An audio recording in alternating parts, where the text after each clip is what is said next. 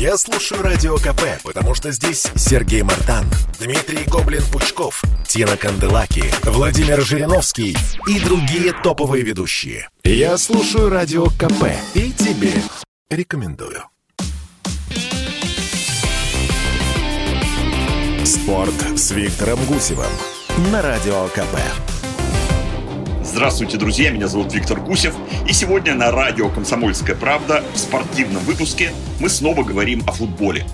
Потому что время такое. Отборочные матчи чемпионата мира. Именно чемпионата мира, а не к чемпионату мира, как почему-то вдруг стали говорить коллеги. Ведь чемпионат мира уже идет – Отборочные соревнования – его первая часть, а в Катаре на следующий год будет его финальный турнир. Но это придирка зануды. А вот то, что к мировому первенству вчера подверстался беспрецедентный футбольно-ковидный скандал, это уже серьезно. Но по порядку. Итак, 2-0 на Кипре. Теперь игра с Мальтой. И мы понимаем, что наши офшорные счета должны быть крупнее, чем те же 2-0. Ведь разница забитых и пропущенных мячей в группе не менее важна, чем набранные очки. Вот сейчас мы стоим на первом месте, поскольку опережаем хорватов только по этому показателю. Точнее, разница у двух сборных одинаковая, и тогда уже рассматривается следующий критерий – кто больше забил. И вот тут у России 8 голов, а у вице-чемпионов мира 5. И ведь никто не знает, может мы к заключительному матчу в отборочной группе как раз с хорватами 14 ноября на их поле подойдем ноздря в ноздрю. И тогда, ох, вспомним эти забитые или, наоборот, не забитые мячи аутсайдерам. Кто же будет рваться к мальтийским воротам завтра на Спартаковской арене в Москве? Казалось бы, к третьему матчу за неделю Валерий Карпин уже должен был бы определиться с основным стартовым составом. Но то, насколько изможденными мы видели наших ближе к концу игры на Кипре, да и после нее, когда они все разом повалились на газон, наводит нам мысль о том, что хорошо бы подумать о резервистах.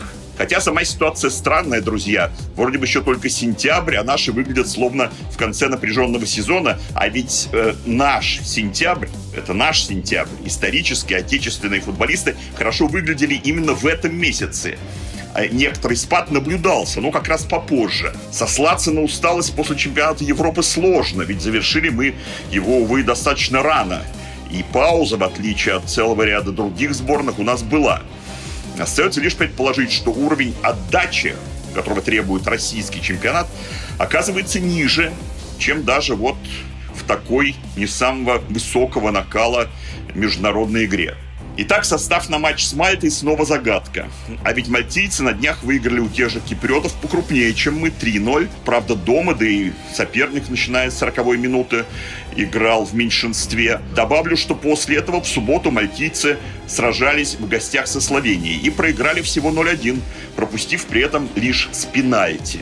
Впрочем, после нашего матча в Никозии можно вспомнить и о приятных моментах. Прежде всего о прекрасной, созидательной и расчетливой, в этом смысле лишенной эгоизма, игре Смолова – который сделал две отличные голевые передачи. Карпин в итоге заменил его на 75-й минуте при счете 2-0, дав отдохнуть.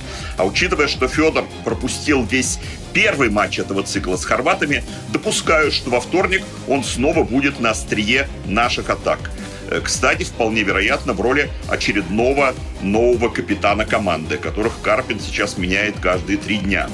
Снова есть результат, удививший нас. Белорусы вели против Уэльса, и самому Гаррету Бейлу пришлось забить три мяча, из которых два с пенальти, чтобы валийцы увезли победу 3-2. Кстати, из Казани, где проходила эта игра, как будет и с матчем белорусов с Бельгией в среду.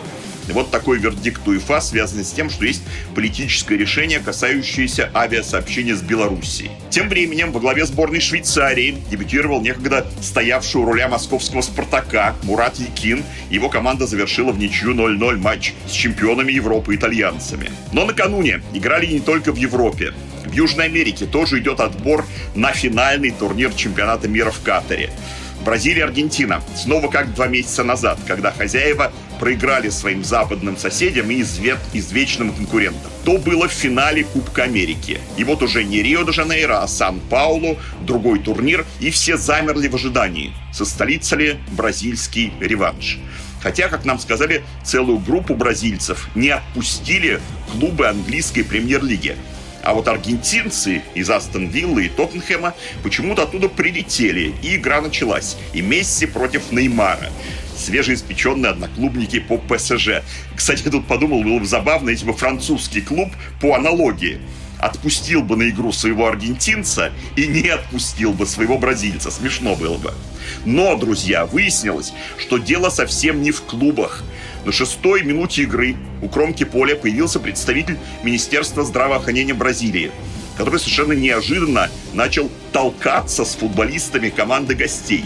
А главное заявил, что английские аргентинцы, четыре человека, не прошли карантин и не имели права выходить на поле.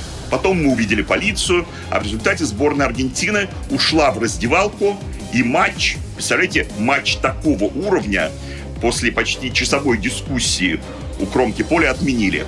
Бразильцы на глазах зрителей здесь же провели двустороннюю тренировочную игру, и все.